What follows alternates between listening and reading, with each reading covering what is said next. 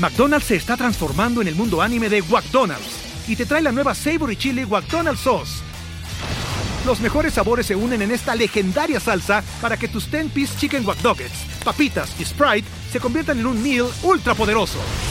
Desbloquea un manga con tu meal y disfruta de un corto de anime cada semana. Solo en McDonald's. baba ¡Go! En McDonald's participantes por tiempo limitado hasta agotar existencias.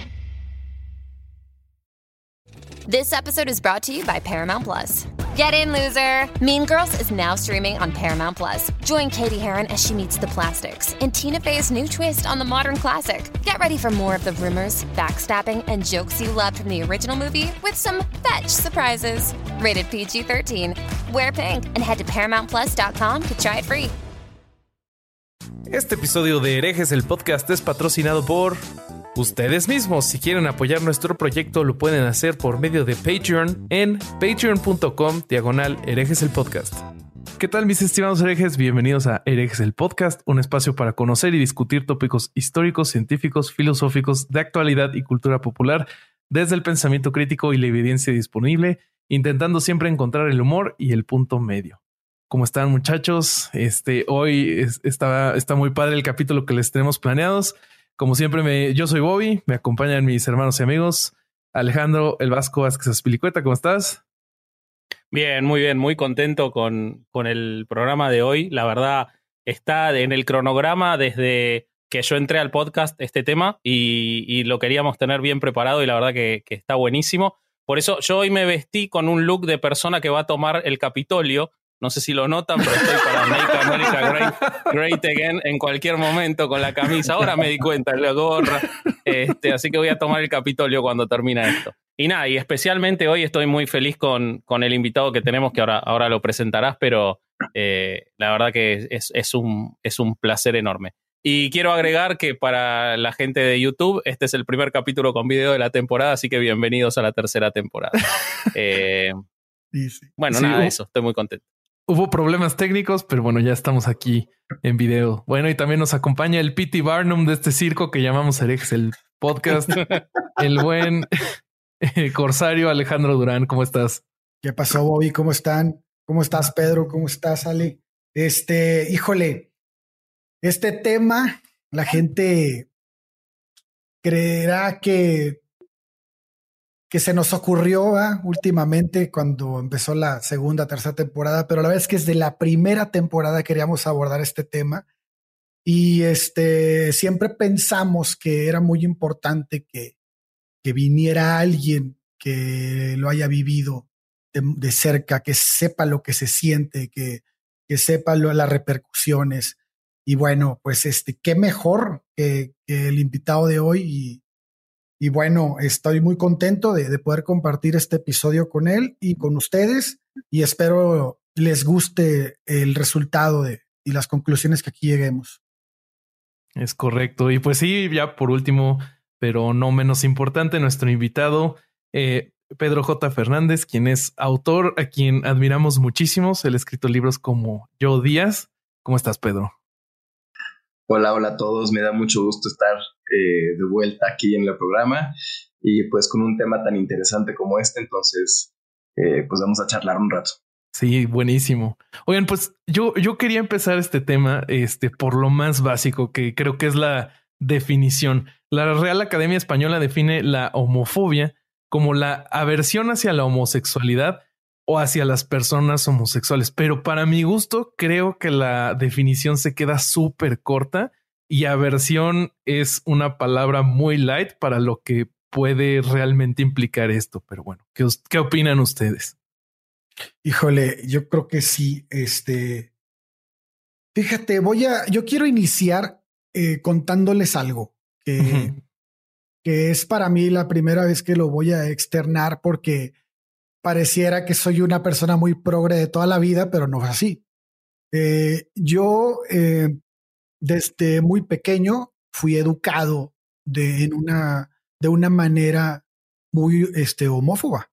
Mi papá este, siempre pues me, me inculcó como a su papá le, inculcó la idea de que el homosexual era una persona, era algo, la homosexualidad era, una, era algo malo eh, los homosexuales no eran personas en quien confiar. Este, yo crecí con esa idea. Entonces, estudiando el tema, vi muchos autores que decían, no hay que educar al homófobo, no hay que educar a esas personas, hay que educar al resto, ¿no? Que, que, que, que la mayoría crezca y que el homófobo sea una minoría. Y creo que ahí de lo que leí yo no estoy de acuerdo. Yo creo que el homófobo puede cambiar.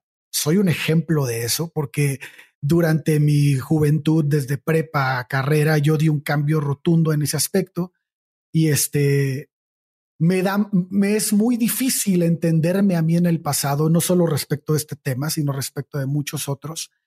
Y este, y creo que es una, eh, pues, un renacer, una forma de, de volver a, a, este, a, querer empezar de cero para poder entender cosas que, que nos fueron inculcadas y poder quitarlas, ¿no? Tal, tanto como, como lo hemos tocado aquí, como la religión, que tiene un papel enorme en la homofobia. Y este, y bueno, eh, me gustaría empezar con eso y, y este, y preguntarle a Pedro cómo es su experiencia en, en, en este aspecto, en, en, con estas con, estas personas o con estas situaciones? ¿Cómo enfrentas tú en tu ambiente laboral? ¿Cómo enfrentas tú en tu vida diaria? Este, ¿Quién mejor que una persona que lo ve, que, los, que, que lo ve en primera persona, no? Sí, pues justo este, siguiendo un poquito esa idea, eh, yo creo que, aquí tengo un perrito, eh, yo pienso que eh, cuando estamos creciendo tenemos esta una homofobia internalizada porque pues así es como nuestros padres lidian con el tema o lidiaron con el tema. cuando estamos creciendo generalmente no vemos la, la, homosexualidad día a día, o sea, no conocemos en la mayoría de los casos familiares o amigos, entonces se vuelve como algo lejano y algo de lo que eventualmente hacemos burla, sobre todo en la escuela, porque siempre eh, que queremos molestar a alguien lo llamamos maricón o lo llamamos joto, así como lo estamos haciendo menos hombres. Ya estamos ahí demostrando un poco eh, pues el machismo que conlleva eh, la homofobia.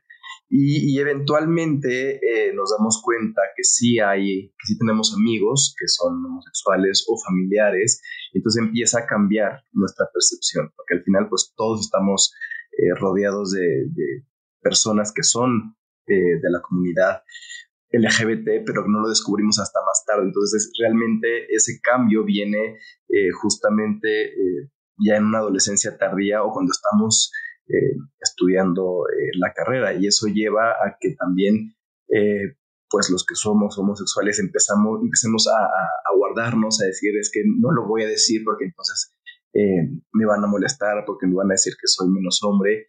Y, por ejemplo, yo cuando empecé a trabajar, eh, yo no quería decirlo.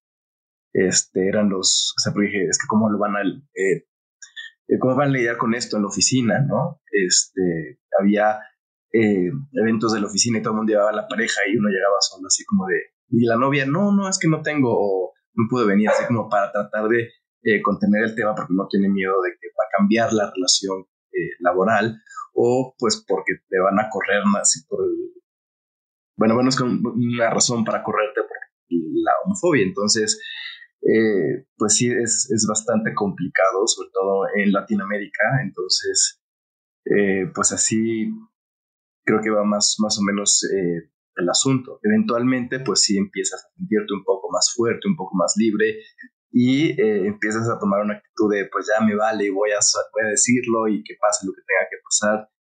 Y, eventualmente te das cuenta que muchos de los miedos que tenías realmente eh, son infundados, eh, que sientes que todo el mundo te va a venir encima y al final más bien encuentras eh, aliados y encuentras gente que te apoya. Entonces, pues también es un poco la, la, las ideas que tiene uno de, que todo el mundo es homofóbico y realmente no es así.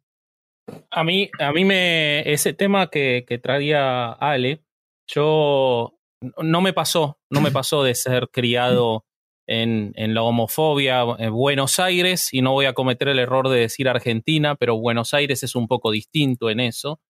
Y no me pasó, y de hecho mi papá siempre me contó de tener su papá, es decir, mi abuelo, dos parejas homosexuales eh, amigos de ellos, estamos hablando de gente que ahora pasaría los 100 años, eh, que incluso iban a vacacionar con mis abuelos, mis abuelos lejos de ser personas progresistas o, con mucha educación, mi, abuelo apenas había terminado el primario, era tornero en el ferrocarril, pero, pero no, lo, no, no, no tuve esa, esa percepción.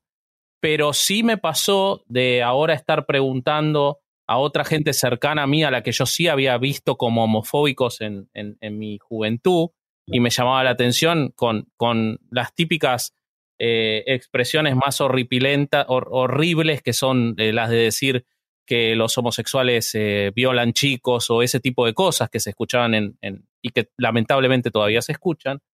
Y yo les pregunté, y entonces, yendo a lo que decía Alejandro, yo le pregunté cuál fue su proceso eh, para, para, dejar eso y para, para verse, gente que, pasa los 60 años, estoy hablando, y en todos los casos lo que ellos me decían era que lo que les había pasado era quizás desde dos vertientes. No estamos hablando de gente religiosa, con lo cual no tenía que dejar, que después hablaremos de cómo la religión ha hecho tanto daño en esto, pero eh, una era las eh, de expresiones o las representaciones en, distintos eh, medios audiovisuales o libros o películas u obras de teatro de los personajes eh, gays bajo una visión eh, positiva o bajo una visión neutra y no sobre una carga negativa de los últimos 20, 25, 30 años y mostrando el padecimiento de lo que implica la homofobia que esta misma gente tenía. Y por otro lado, el tener a una persona cercana a ellos, querida por ellos, que revelara ser homosexual y haber tenido que ocultarlo. Un poco lo que, lo que contaba Pedro.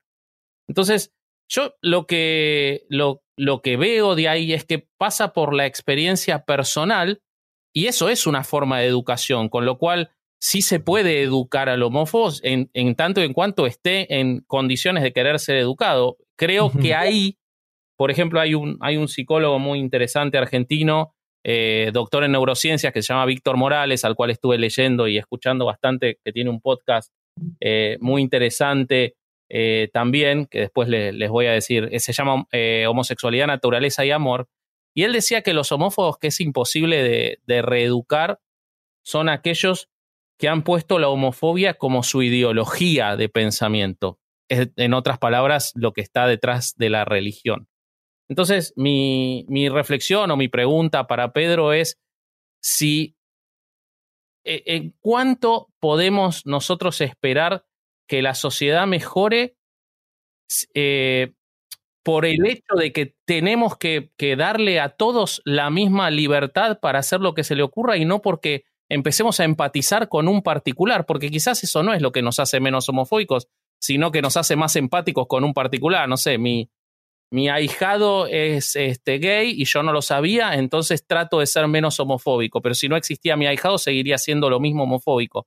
Eh, y por otro lado tenés la religión y tenés como mucha parte de la sociedad empujando todavía esa homofobia. Entonces, eh, ¿cuál es eh, el camino o cómo se discute el camino en la comunidad y en la sociedad y en la sociedad instruida? Para lograr una sociedad en la que ya no haya más homofobia? ¿Qué, cuál es el, qué, se puede hacer ante eso? Porque obviamente todos no van a conocer un homosexual con el que van a sentir la empatía, digamos, ese camino es demasiado artesanal, ¿no? Cierto. Pero sí pienso que ha cambiado mucho en los últimos años. Como dices, creo que, eh, por ejemplo, en el siglo XX la representación de los homosexuales era eh, muy de estereotipo, muy de caricatura, y eso ayudaba a, eh, a la homofobia, que siempre eran siempre eran muy afeminados hasta, hasta el punto que parecían una caricatura. Y lo que hemos visto en los últimos 15, 20 años es que ya hay una representación mucho más real eh, en las series. Por ejemplo, ahora vemos una serie, siempre hay un, personaje eh, homosexual, siempre hay una historia de amor, siempre hay algo. Entonces, eh, vemos que hay una representación muy fuerte en los medios y, creo que eso ayuda a, a, normalizar. Creo que el punto aquí es normalizar este tipo de, pues, de, relaciones, ¿no? De que están presentes en toda la, toda la sociedad, eh, en todos los ámbitos, en todas las clases sociales, y, verlo en, todo el contenido que consumimos eh, ayuda. eh, sí hay voces disidentes que, por ejemplo, están criticando, y lo hemos visto todos en redes sociales, de por qué siempre tiene que haber un personaje homosexual, pues porque hay personajes homosexuales en todos lados. Y porque hay un meme por ahí que me gusta mucho que los homófobos se quejan de que hay un personaje homosexual en un cast de 40 personajes. Entonces, a ver. Claro. O sea, tampoco es que estemos impulsando, que estemos siendo tan agresivos, simplemente lo estamos poniendo como algo normal de, todo esto. Entonces, creo que eh, eso ayuda. El hecho de que también estemos eh, saliendo a las calles, que estemos eh, tomándonos de la mano, porque cuando yo me casé hice pública eh, las fotos de la boda, eso también ayuda a que más gente eh, esté viendo eh, todo esto y que también se esté, se esté normalizando. Creo que nosotros tenemos que hacer justamente parte de, esa chamba y también, como dices, educar, porque todavía hay gente que está comparando la parte de ser pederasta con la parte de ser homosexual, cuando, bueno, hay pederastas, hay sacerdotes que violan niñas que no necesariamente tienen que ser. Así es.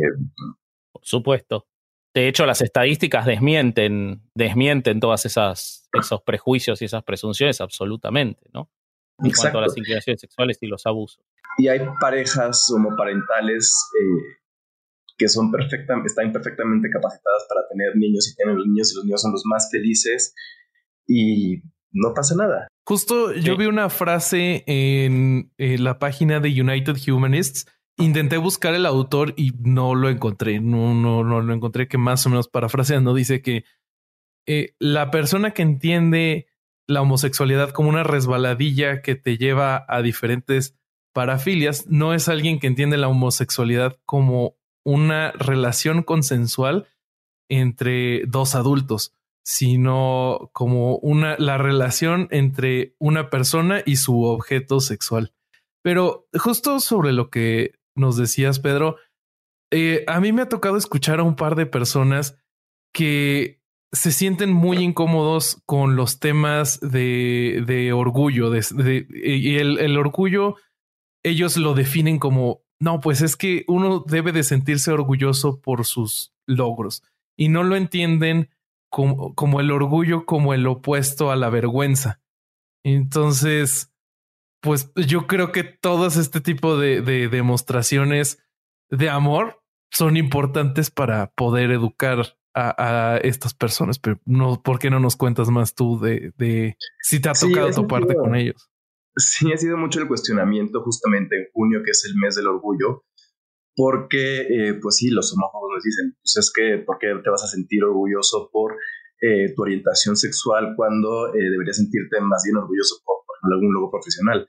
Pero la verdad es que eh, ese, ese mes del orgullo está hecho precisamente para que nosotros podamos decir durante mucho tiempo nos hicieron a un lado, durante mucho tiempo no tuvimos derecho y estamos justamente eh, saliendo a celebrar que, que, somos parte de una diversidad, que somos parte de la sociedad, que eh, todavía tenemos mucho que luchar en cuestión de derechos, que celebramos lo ganado, sabemos y reconocemos todo lo que tenemos que hacer y, es una forma de decir, pues sí, me, quiero como soy, estoy dispuesto a aceptar todo lo que hay alrededor, eh, quiero salir para que, para que me vean que soy parte de esta sociedad. Y, creo que la parte del orgullo eh, sigue inspirando a las nuevas generaciones que tienen que salir del closet y decir, mira, hay otros que lo están haciendo y otros que se sienten orgullosos eh, de quienes son. Yo no tengo que sentir vergüenza por tener estos sentimientos y al final eso ayuda a que salgan del closet con mucha más seguridad eh, que, por ejemplo, a nosotros, que, que nos tocó eh, pues, otra época. Entonces, eh, esa, esa, parte del orgullo es, es, muy importante, porque además eh, muchísima gente sufre un montón para, para salir del closet. Eh, yo me tardé varios años en salir con mis papás, que bueno, al final fue muy eh, por su parte, eh, me aceptaron, eh, me dijeron que ya lo sabían, estuvo todo muy bien, pero al final son las ideas que yo tenía en la cabeza de que todo iba a salir mal o que me iban a, rechazar o que me iban a correr de la casa. Y hay muchos, muchos homosexuales a los que sí les pasa y todos vivimos con ese temor a salir del closet. Entonces, creo que esa idea del orgullo, pues te da la fuerza para decir, pues sí, tengo que ser quien soy, tengo que ser feliz, tengo que ser pleno y por eso tengo que aceptar y, y decírselo al mundo.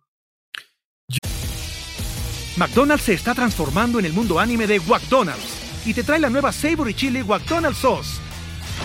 Los mejores sabores se unen en esta legendaria salsa para que tus 10-piece chicken wack papitas y Sprite se conviertan en un meal ultra poderoso.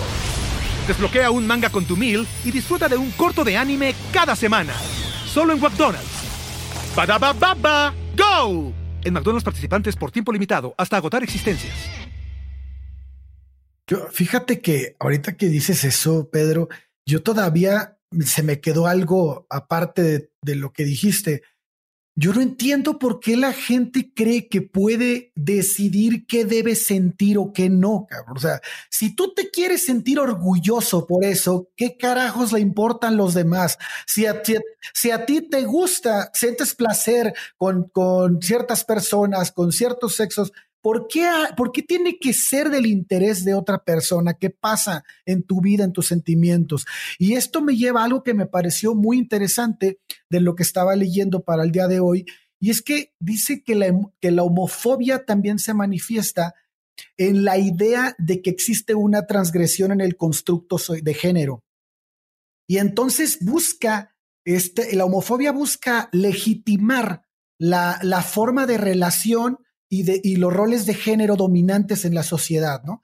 Se piensa entonces que, que la homosexualidad, vaya, es una amenaza a la concepción tradicional del mundo, en la cual la heterosexualidad pues es la que es ordenada, es la que está dentro del sistema social, es la que todos comprenden como la correcta, y la homosexualidad resulta ser todo lo contrario, ¿no? Para ellos, ambigua, incierta, normal, en consecuencia, tenemos a la homofobia en su papel de, ¿cómo le podremos llamar? Como en su papel como de estrategia que busca reducir la ambigüedad y la incertidumbre que, que para ellos genera, ¿no? Este, este, el, el, ser homosexual o el sentir eh, una, una atracción por las personas del mismo sexo.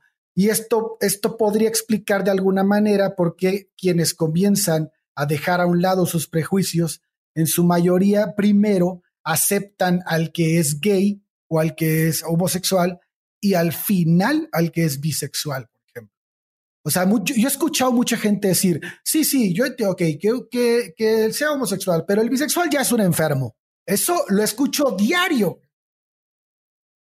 ¿Con quién te juntas que escuchas eso diario? Cambia de. Cambia.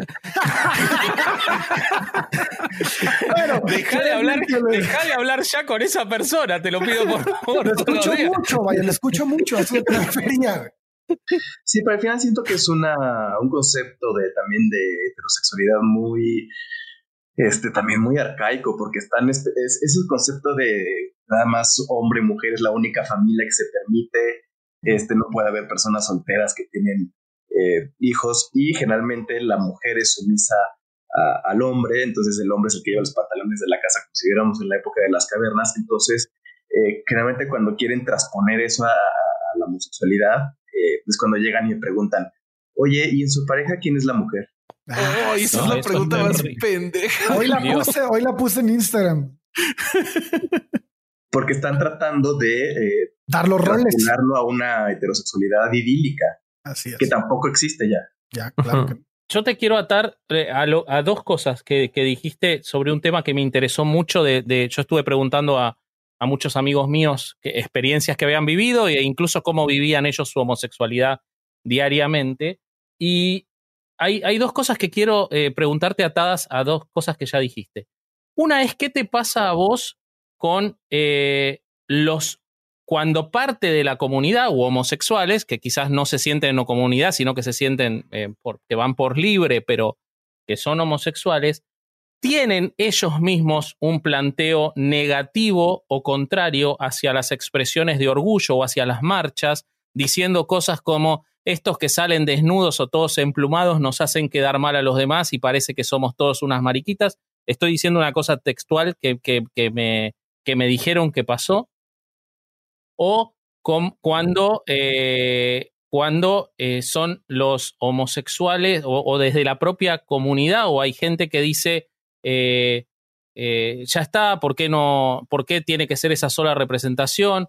¿Qué pasa con esa, hay un psicólogo español que se llama Gabriel Martín, que habla de la homofobia de los homosexuales, de esa homofobia intrínseca. ¿Qué, te pasa a vos cuando, cuando eh, recibís ese tipo de comentarios? Que ya no vienen, no quiero hablar de afuera y adentro porque cada persona es un mundo, pero que, que vienen de quien debería estar o debería haber padecido lo mismo y sin embargo está en lugar de mostrando un acompañamiento, una empatía o unas ganas de subirse a eso, como vos decías, eh, lo está reprimiendo. Muchos comentarios de es que ellos no me representan, pero es que al final eh, creo que eh, hay tantas expresiones de la personalidad, de, cómo uno es y cómo uno se siente dentro de, la homosexualidad, que uno, o sea, hay de todo. Entonces, mientras entendamos que hay de todo y que al final, pues esos que se visten de plumas y que se desnudan son los que empezaron las primeras marchas y son los que al final consiguieron los derechos. Entonces, Exacto, eh, pues sí te representan, porque si te quieres casar o quieres este, ir de la mano con tu pareja en una calle y esperas que no te agredan, pues eh, es gracias a, gracias a ellos. Entonces, eh, también creo que hace falta a, a, a nosotros como comunidad, nos hace falta eh, conocer y entender nuestra propia historia y cómo hemos ganado esos derechos eh, para reconocer que eh, pues hay de todo. Oye, una pregunta, Pedro. Este, en, en algunas ocasiones he escuchado de, de amigos cuando salen del closet que a algunos les han dado la respuesta de ya sabía. yo por, por pura imaginación, pues puedo pensar que igual no es la mejor respuesta que pudiéramos dar. ¿Qué nos recomendarías a, a quienes no estamos saliendo del closet eh, de, de, que podamos decir o cómo nos podemos expresar con, con la persona que nos tiene la confianza para salir del closet con nosotros? Pues mira, yo creo que primero tiene que estar uno muy listo y, y a veces para eso pasan muchos meses eh, de cuestionarse si de verdad eso es lo que uno quiere o no quiere, pero al final no puedes negar lo que eres. Em, hay personas que deciden acercarse primero a sus amigos y tardan años en decírselo a sus familias. Yo decidí decírselo primero a, mi familia y, gracias a Dios todo, eh, todo, bueno, se lo dije primero a mis papás y pasó años antes de que se lo dijera al resto de mi familia porque en su momento mi papá me dijo no se los digas a los demás porque no lo van a entender. Y luego cuando se murió dije, ¿por qué no se lo voy a decir? Y al final lo dije todo el mundo fue, estuvo feliz y estaban felices en la boda y todo. Entonces, eh, también son como, es como cada persona y cada familia eh, lo va manejando, pero yo sí creo que la primera salida debería ser con alguien con quien uno se sienta eh, cómodo. Puede ser con un hermano, puede ser con un amigo cercano, con alguien que, que te entienda y que al menos pueda respirar tranquilo de no pasó nada, puedo ir, puedo seguir saliendo del closet. Claro. Claro, porque me imagino que si sales con, con una persona que es que no te va a este a de que no va a soportar eso o que, o que va a reaccionar de, de, una manera que no es buena, pues puede ser que te provoque el efecto contrario, ¿no? Que, que ya no quieras que porque por miedo a que vuelva a pasar algo así o a perder un amigo, no sé. Sí, sí, sí pienso que yo, yo pienso que sí es un excelente consejo de que salgas con alguien con quien tengas mucha confianza. Este, fíjate que a nosotros, bueno, al, que es heterosexual, le es, un, le es muy difícil a veces comenzar como a relacionarse con, con, las personas homosexuales porque, pues, por todos los prejuicios que tenemos, ¿no? Desde chicos. A mí lo que me cambió mucho fue la entrada a la escuela de música. Yo entré a Fermata en, este, después de carrera de Derecho entré a Fermata a estudiar composición y ahí conocí, pues prácticamente yo era minoría en Fermata, o sea, realmente la comunidad gay era muy grande y mis amigos más cercanos lo eran y lo son y este y como que eso a mí me ayudó mucho a abrir los ojos, ¿no? A, a, decir, oye, no es cierto, o sea, no es cierto todo lo que se decía, no es cierto que estas personas, este, tienen están viendo qué oportunidad tiene. O sea, es que el heterosexual cree realmente, bueno, no, no, voy a generalizar, pero mucha gente cree realmente que, que por ser heterosexual el gay quiere contigo. O sea, y este, y este todo el mundo dice, ¿y a ti quién te dijo que tú le gustas, cabrón? Como que, ¿de qué carajo estás hablando? ¿No? Como que pues, se creen como la monedita de oro que todo el mundo No le gustas ni a tu esposa, le vas a gustar al resto del mundo. Exacto, ¿no? Y, y es una, es una, este, como está tan, tan metido en la, en la cultura, porque pues nuestra cultura es machista desde los inicios, ¿no? Desde, desde los indígenas y los españoles, son, eran dos culturas sumamente machistas que finalmente se mezclaron y pues nos dieron a nosotros, ¿no? O sea, como que tenemos todas nuestras raíces de esa manera y lo hemos visto en la historia de México cuando leemos la historia, cuando, cuando, este, cuando analizamos de dónde venimos, cómo somos cómo eran nuestras culturas prehispánicas, nos damos cuenta de eso. Entonces, hay mucho trabajo que hacer, pero en algo, algo comparto contigo que dijiste hace rato. El cambio se está dando y se está dando muy fuerte, porque si yo recuerdo mi juventud de lo del de secundaria, por ejemplo, donde agarraban a botellazos en la playa de Tampico al homosexual que pasaba, porque me tocó verlo, los correteaban a botellazos y toda la gente se reía en Semana Santa.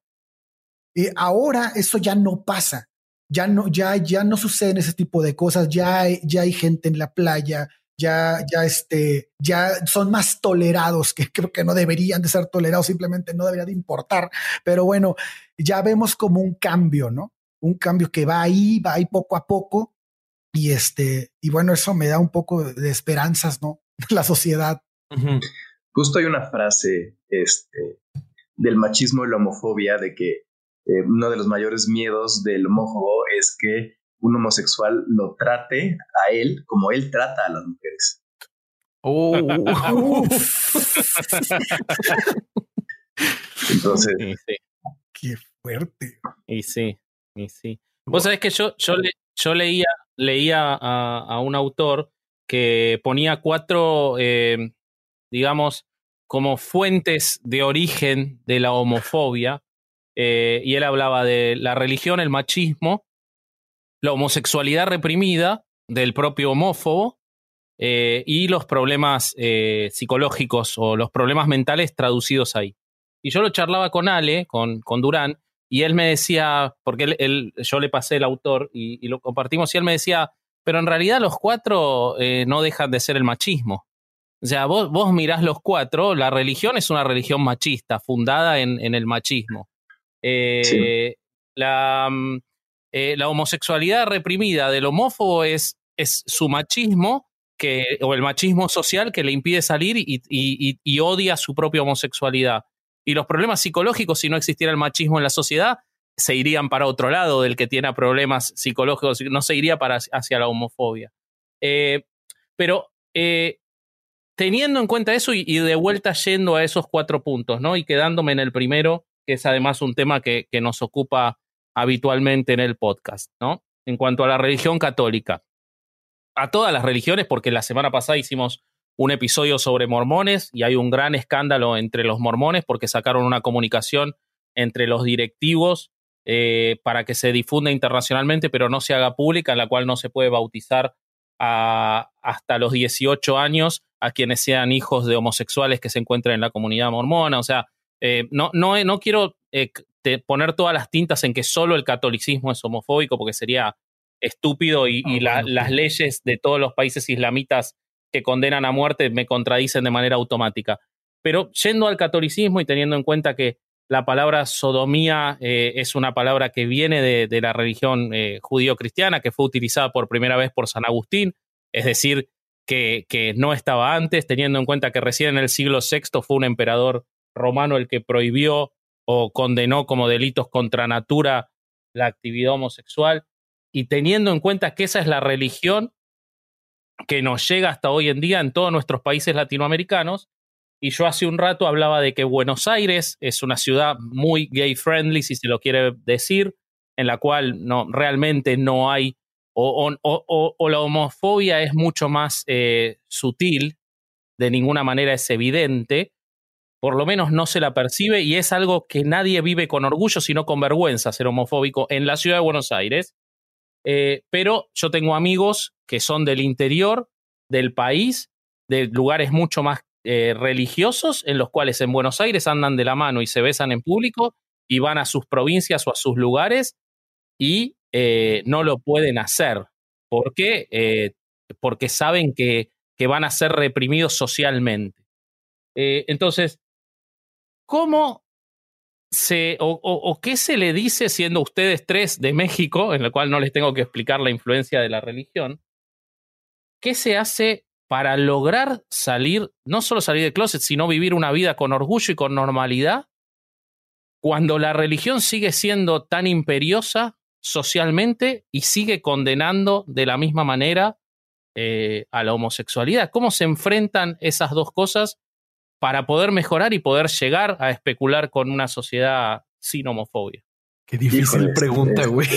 No, el, tema de la religión es, muy curioso porque realmente todo parte de esta eh, cita del Levítico donde se encuentran a un hombre yaciendo con otro hombre como si fuera mujer, serán puestos a muerte y toman eso como si fuera eh, una cita que, no tiene, bueno, que es atemporal. Y cuando lees el texto completo, realmente podríamos vender mujeres como esclavas, no deberíamos tocar cuerpo, no deberíamos comer. O sea, eso es selectivo. hablar con mujeres mientras están menstruando, hay un montón de cosas que no podríamos hacer. Sí. Sí. Pero eh, justamente eh, creo que en, en, las ciudades principales de México no hay tanto problema, pero en la provincia sí, y hay eh, hay muchos problemas con crímenes de, homofobia. Eh, tenemos una alta tasa de, asesinatos al año. Creo que somos uno de los principales. Somos el primero después de Brasil. Entonces, claramente, este, pues es, un, gran problema. Porque además, ni siquiera es como que los ataquen en la calle, de repente desaparecen y los encuentran muertos tres días después. Entonces sí, eso es un problema eh, bastante, bastante eh, grave fuera de las ciudades principales. Entonces, más bien ahí, eh, si quieren vivir tranquilos o se van a otra ciudad o no demuestran su afecto en público. Sí, bien, más o menos la, cita que, a la que Durán se refiere es de 2019, en la que la diputada Lorena, Lorena Villavivencio Ayala, de este, sostiene que México ocupa el segundo lugar en crímenes de odio, es decir, por homofobia, solo detrás de Brasil. Y siete de cada diez personas de la comunidad son discriminadas y 75% recibe hostilidades en el ámbito laboral. Que, pues, cuando tú comentabas al inicio que salir del closet en el trabajo eh, te causaba nervios pues creo que era totalmente justificado, ¿no? Y las estadísticas apuntan hacia eso. Yo tengo un muy buen amigo que no voy a dar su nombre porque no, porque así lo pidió, pero este, pero él, antes de que en la primera temporada, cuando queríamos hablar de esto, eh, pues íbamos empezando en esto y no teníamos mucha experiencia. Yo le pregunté, oye, ¿sabes qué? Nos interesa tocar un tema así. ¿Vendrías a platicar con nosotros? y me dijo, si yo voy a platicar contigo al podcast, pierdo mi trabajo. Wow. Ay, güey, dije, ¿en serio? Sí, no puedo ir. Me gustaría mucho, pero no puedo.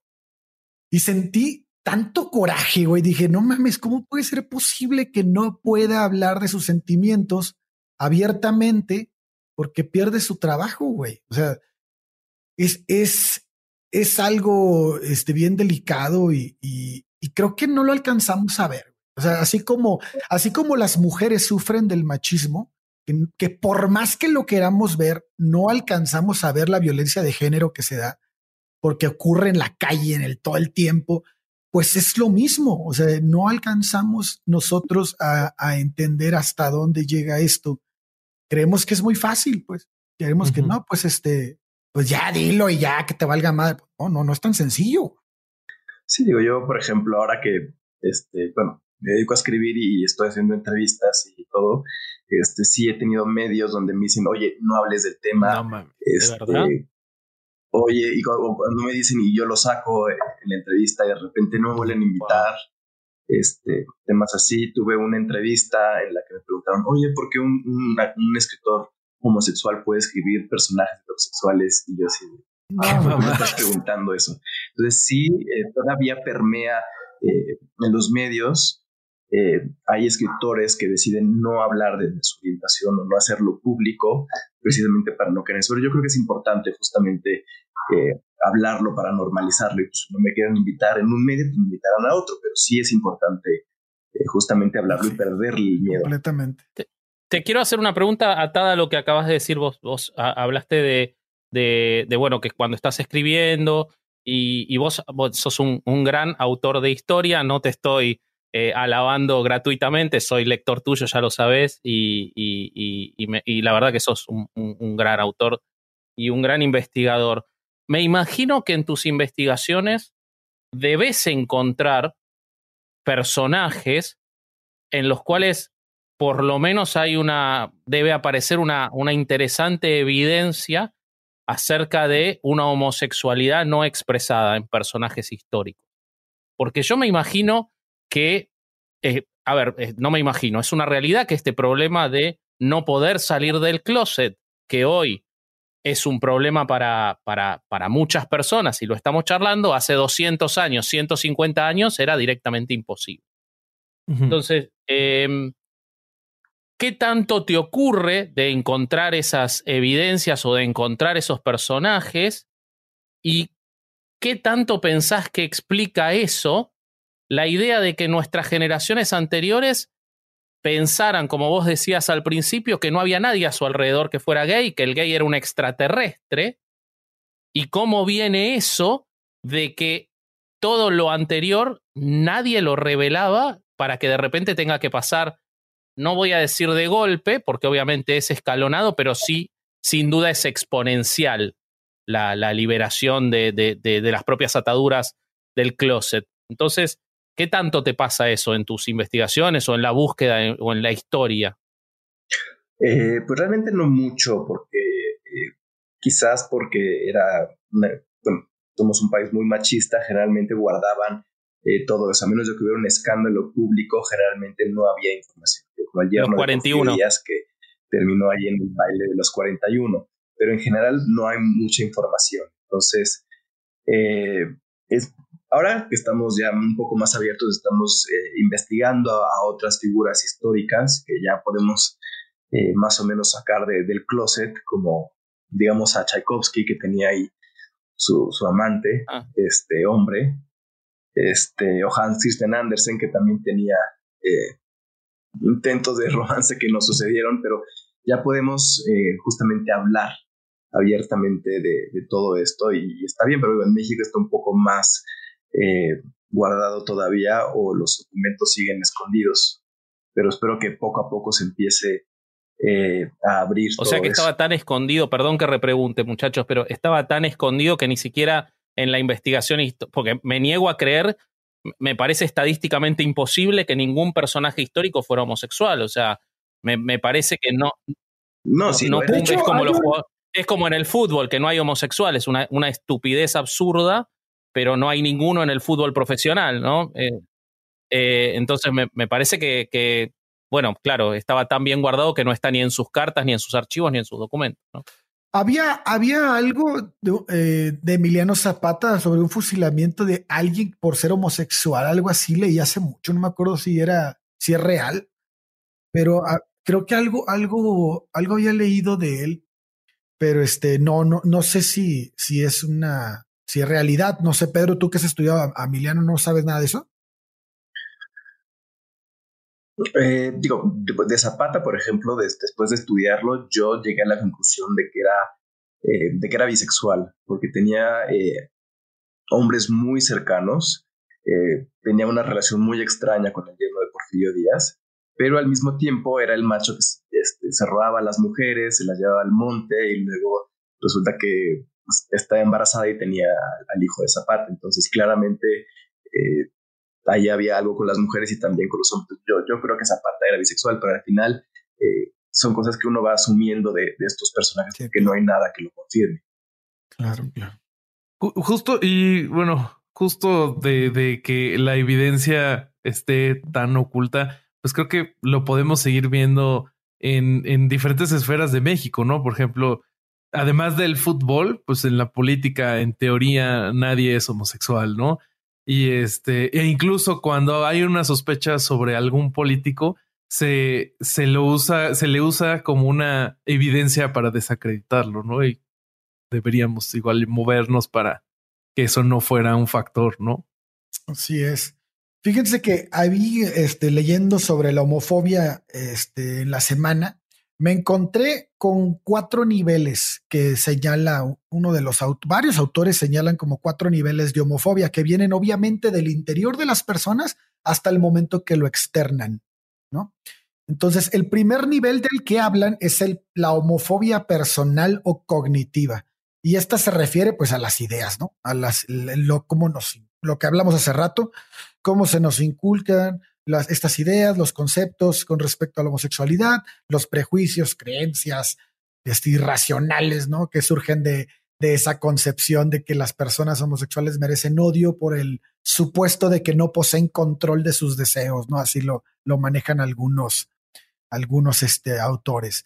Luego viene la homofobia afectiva, que es el miedo o, o, incomodidad hacia la homosexualidad. El ejemplo, el ejemplo más claro es yo acepto que estén ahí, pero que no se den besos o que no se agarren de la mano, ¿no? Eso lo, lo, escuchamos también muchísimo.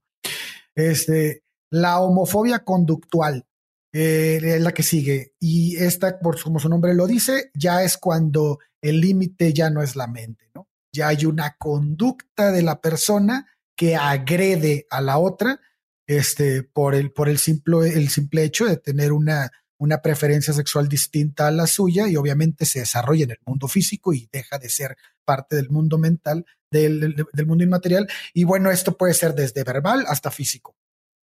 Y luego viene la homofobia institucional.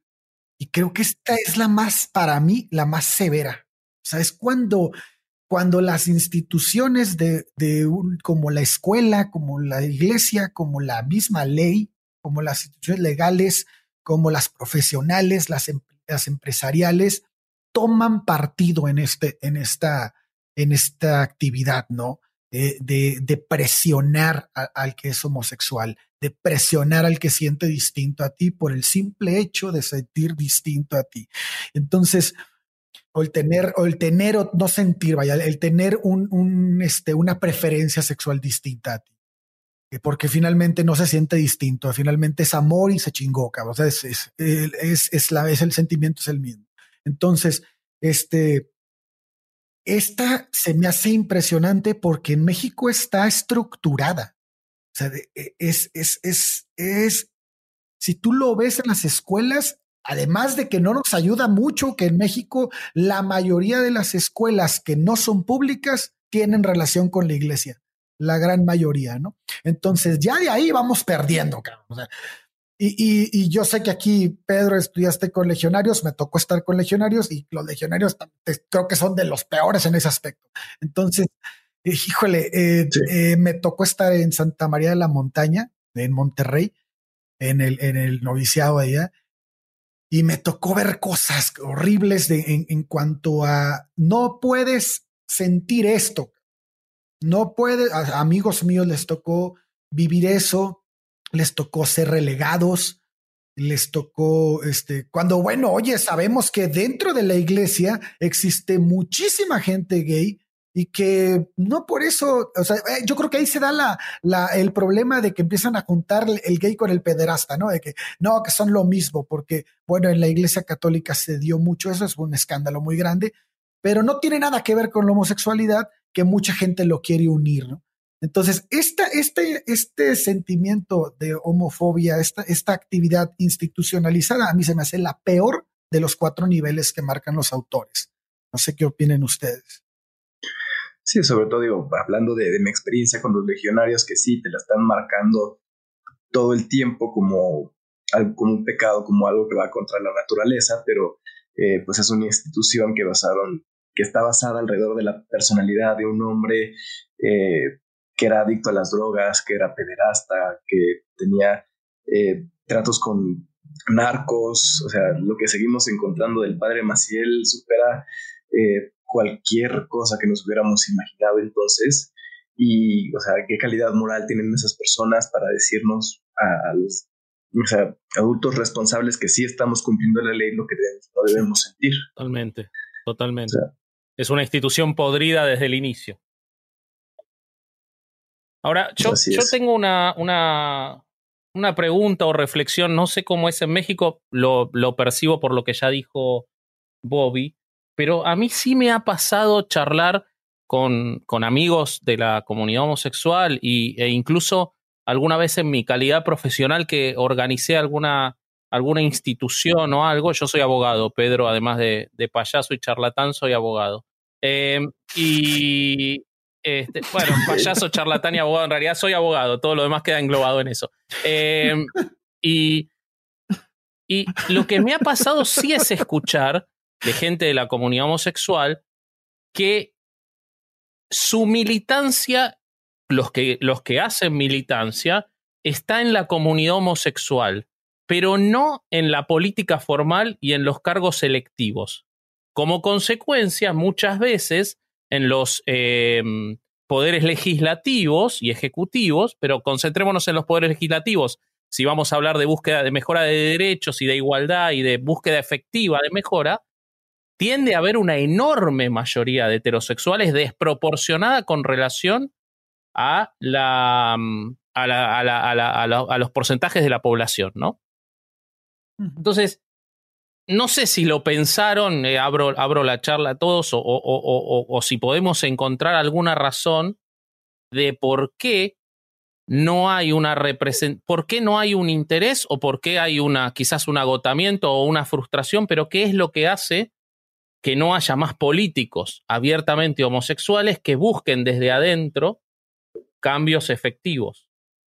Porque realmente las leyes acá en Argentina, que está el matrimonio hace muchos años, la adopción hace muchos años, eh, realmente fue a partir, sí, de la militancia en la calle de, de, las, de las comunidades y de los colectivos eh, LGTBI, pero la, la, representación legislativa es netamente heterosexual. ¿Qué pasa ahí? ¿Por qué? ¿Cuál es la, la lógica de eso? No, sé, es una reflexión más que una pregunta, ¿no? Yo creo que como somos una sociedad tan machista, eh, probablemente eh, el hecho de que sean abiertamente homosexuales les quite votos. Entonces, o prefieren guardárselo o prefieren no lanzarse como candidatos. Entonces, al final, pues eso sí, eh, pues merma la, representación. Entonces, pues la, la, la lucha sigue siendo en las calles o en las redes sociales, que siempre que pasa algo lo llevamos todas las redes explota en las redes un par de días, luego al final no pasa nada, pero al final sí, sí hay gente que está levantando la voz, pero no en la parte de la política. Creo que justo lo que, lo que dices, Vasco, tiene, se ve muy reflejado en los avances que hay en legislación, más o menos unos datos para que la audiencia conozca cómo está la cosa a nivel mundial. En 74 países son ilegales las relaciones eh, entre dos personas del mismo sexo. Solo 26 países permiten la adopción a parejas homosexuales. 22 países son los que permiten el matrimonio entre parejas homosexuales y 13 países castigan con la pena de muerte las relaciones sexuales entre personas del mismo sexo. Una, una figura que es bien importante en México, que hace mucha presión de eso, es el Frente Nacional por la Familia. Es una porquería. Sí, yo sé que es una porquería, pero es, es, es una, es, es un gran sector de que, que pareciera que no, que ahí anda pululando y no hace nada, pero son muchísimas personas. O sea, si tú pones en tus redes sociales quién está a favor de la, de la, del frente del Frente Nacional por la Familia, pues vas a ver cuántos salen en tu perfil de Facebook. O sea, es muchísima gente que dice que la familia no debe estar conformada si no es por un hombre y una mujer. Y, y es la ideología de, de muchísimos. Y a pesar de que las leyes ya están, la jurisprudencia ya está, la, adopción de, de, parejas homoparentales ya está, o sea, no, no este. Y los argumentos ahí están, ¿eh? Los argumentos ahí están y creo que son bastante fuertes, pero no, la sociedad no, no cede, no cede. Bueno, les cuento, eh, abrevando a, lo que, a lo que decía Ale de, de, los grupos y de cómo es la influencia social, en la ciudad de Buenos Aires eh, como en todo el país, no existía el matrimonio entre personas del mismo, del mismo género. Entonces, eh, del mismo sexo. Entonces, eh, una, la, la, la, CHA, la comunidad homosexual argentina, en, en, cabeza de su presidente, que quería casarse, presenta un amparo, un, un, juicio de amparo que es levemente distinto a cómo es en México, pero no los voy a aburrir, es un juicio que se presenta con urgencia, pidiéndole a un juez que resuelva una, una arbitrariedad de derecho de manera urgente. Ese amparo lo presenta contra el gobierno de la ciudad de Buenos Aires, que no les permitía casarse en unión civil.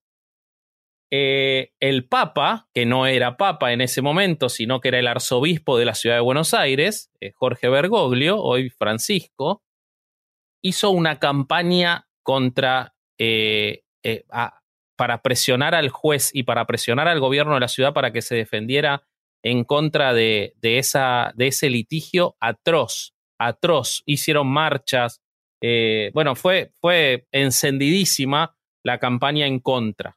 Vos, vos, hablabas del Frente de la Familia, acá fue el futuro Papa. Si bien no sabíamos que iba a ser Papa, ya era importante, era el arzobispo de la Ciudad de Buenos Aires, haciendo campaña en contra. Y el gobierno de la ciudad de, se defiende eh, contra el, el, matrimonio homosexual. Quien era jefe de gobierno de la ciudad es el que después fue presidente de Argentina, Mauricio Macri. El juez saca la sentencia obligando a que se permita el matrimonio entre personas de un mismo sexo.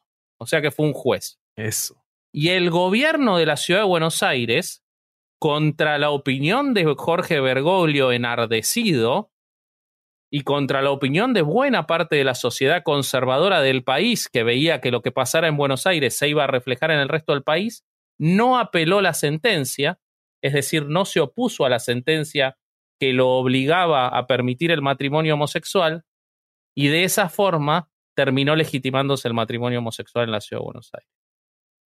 O sea, el gobierno de la ciudad no apeló una sentencia en su contra, eso como consecuencia trajo geopolíticamente que después fue Macri presidente y Bergoglio se transformó en Francisco y Bergoglio no lo recibió nunca a Macri en, en el Vaticano.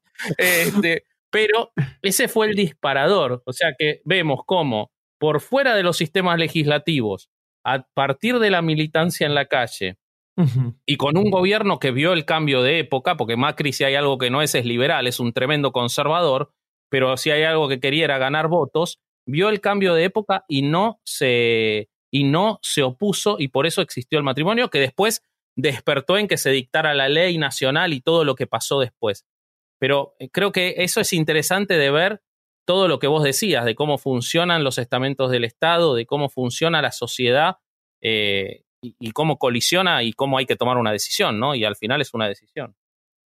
En México, los, los, derechos de, lo, de la comunidad LGBT se dieron por, por, jurisprudencia, o sea, es algo muy parecido uh -huh. a lo que ocurrió en Argentina, solo que obviamente en México el amparo funciona distinto. Creo no, no conozco muy bien el amparo en Argentina, pero por lo que dices, me suena como una suspensión de plano, ¿no? Algo que tienes que, que está una violación a un derecho por una autoridad que está, la tienen que resolver en ese momento porque se está atacando. Así es. Efectivamente. Bueno, me suena como a una suspensión de plano, que en México es diferente a una suspensión de plano, pero bueno, finalmente tiene el mismo resultado, ¿no? El, el, el, la violación de una garantía en la que un juez dice, hey, ¿saben qué? Autoridad, detente, no hagas esto, haz esto, ¿no? Uh -huh. Y es así como en México se definió, el, se decidió sobre, la, sobre el, este, la adopción homoparental, sobre el, el, el matrimonio homosexual, y, este, y bueno, por eso me parece que hay una gran relación ¿no? entre México y Argentina en ese aspecto. Este, lo, que, lo que me parece increíble es que si bien eh, es, es parte de, de, la, de la jurisprudencia, es parte de, es vinculante para todo México, tendrías que acceder a él en algunas ciudades todavía en México por medio del juicio de amparo. Entonces, eso me parece todavía impresionante en México, que, que, que, hay, que hay ciudades, hay, vaya, perdón, hay estados que no han permitido esto, uh -huh. que, que, se han detenido, que, que están generando una fuerte presión cuando, cuando, eh, no sé, y cuando lo platico con mis amigos, digo, El mundo va para allá, güey. Tú decides dónde pararte. Tú decides quién ser. tú te quieres quedar acá de este lado, quédate. Pero todos vamos para allá, güey. O sea, quien se está quedando atrás e ideológicamente eres tú. Analiza por qué, ¿no? Y es algo muy parecido. No quiero hacer una, una comparación, este, porque no, no, no, no sé, no sé hasta dónde se puede hacer un punto de comparación, pero la segregación de la comunidad negra en Estados Unidos empezó así. O sea, todo mundo está, empezó a haber dos, tres que estaban a favor de que no se segregara, a favor de que se, se integraran a la sociedad, y hay otros que no, y se fueron haciendo poquitos, poquitos, poquitos. Y ahorita son los que vemos ahí en el Capitolio, no, son los que vemos ahí haciendo desmadres, pero que dices, puta, qué mal se ven, cabrón, pero ya son una minoría, Ya volteas y dices, puta, qué triste que todavía exista alguien que cree que por su color de piel es superior a ti que, que, me parece algo muy parecido porque eh, eh, alguien que dice yo soy heterosexual, yo soy superior a ti, porque como decíamos la definición, tú no puedes este, eh, manejar tus sentimientos, ¿no? Esos que creen que es una cura, que tiene cura, ¿no? Que, que, te tomas una pastilla y ya no pasa nada, tomas hormonas y se te quita. Hay gente que lo cree y, y hay gente que, que estudió en el TEC de Monterrey. Yo tengo amigos cercanos que me han dicho que eso con medicamentos se quita. O sea, está cabrón, güey. es gente que tiene educación, güey. ¿Qué te puedes esperar de la gente que no tiene acceso a libros, a universidades?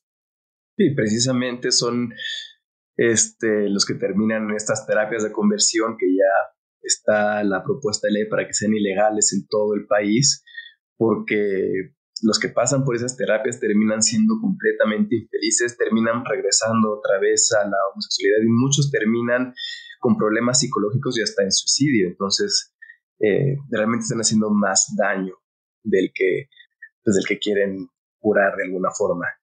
Y pues sí, todavía eh, hay muchas, muchas ciudades en México que, eh, en las que no, los homosexuales no tienen acceso a, ese derecho y muchas veces es más fácil ir, venir a la Ciudad de México y con buscar cómo se pueden casar acá, a tratar de meter un amparo eh, en su ciudad, porque luego, pues si el juez que te toca es, es machista, pues ya valió la cosa. Entonces, eh, todavía cuando en algún congreso local se discute la ley, eh, están las imágenes de todos estos grupos religiosos que se concentran afuera y rezan el rosario y recitan la Biblia y un montón de cosas y decimos, ¿de dónde sacaron estas personas? Pero sí, todavía, todavía no es una ley nacional, todavía hay muchas personas que tienen problemas para adoptar, eh, incluso en, la ciudad, este, tratando de meter a tu pareja al seguro social, que tenga eh, derechos como, como pareja ante el Estado,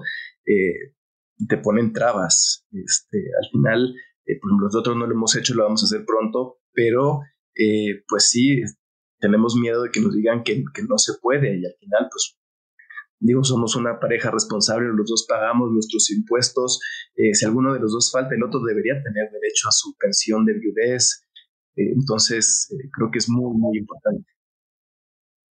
Mm, bueno, pues yo creo que para donde todos nos tenemos que mover como sociedad, pues reflexionando sobre lo que hemos platicado hoy, es hacia la empatía, ¿no? Y pensar que, pues, este tipo de divisiones de minorías entre comillas, entre eh, homosexuales y heterosexuales, etcétera, pues en realidad son divisiones imaginarias. En realidad no hay una diferencia significativa entre unos y otros.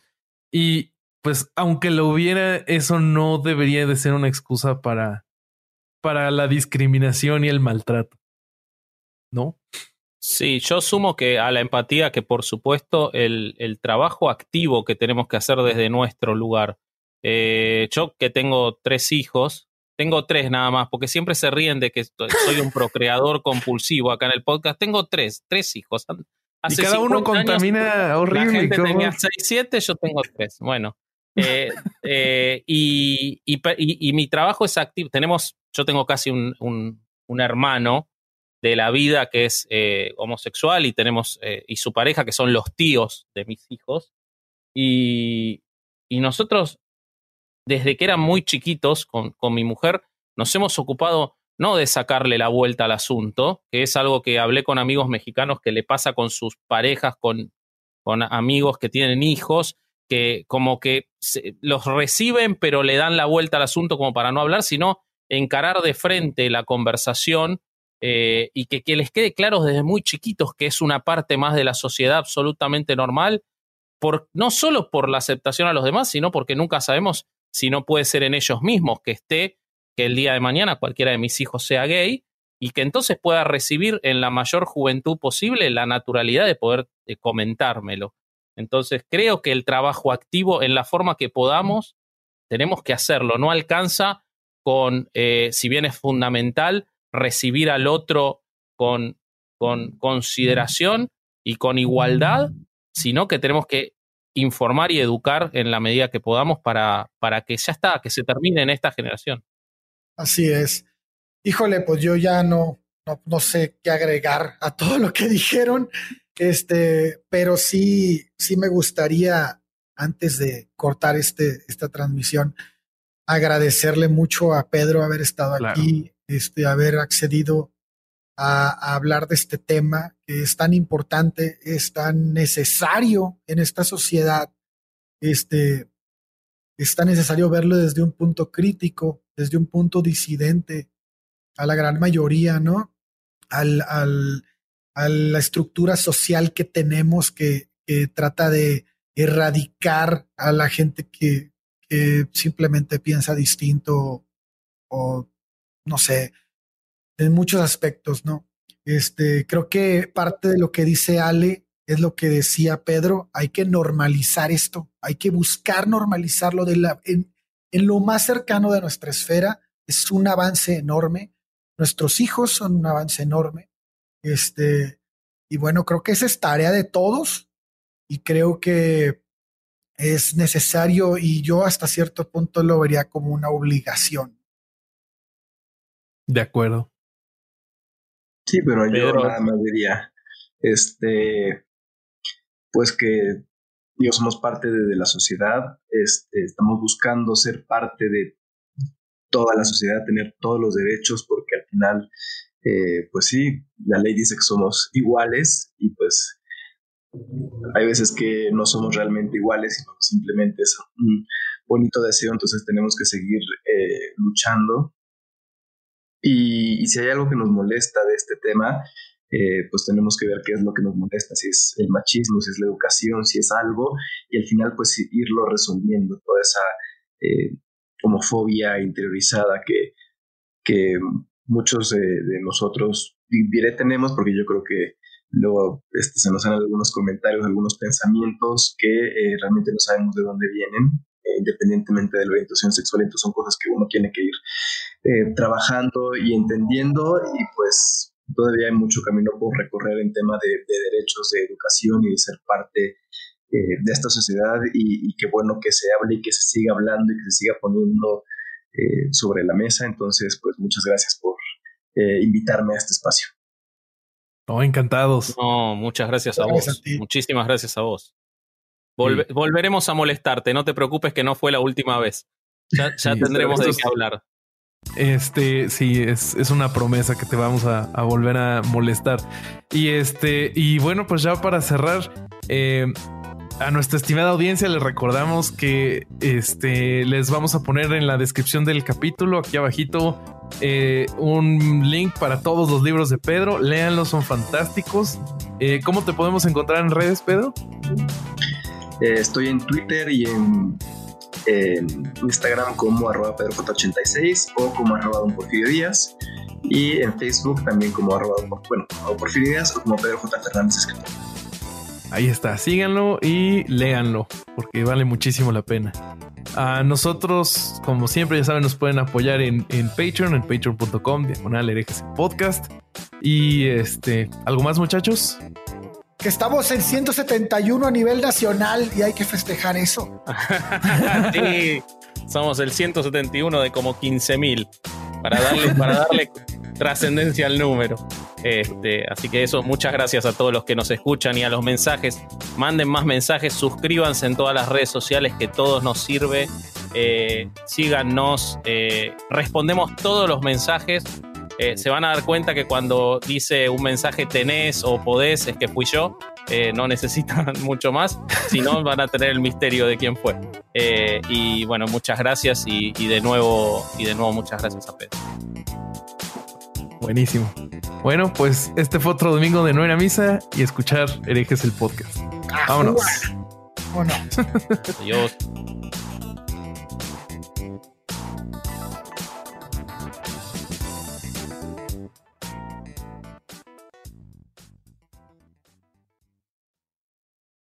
Lucky Land Casino asking people what's the weirdest place you've gotten lucky? Lucky? In line at the deli, I guess? Aha, in my dentist's office.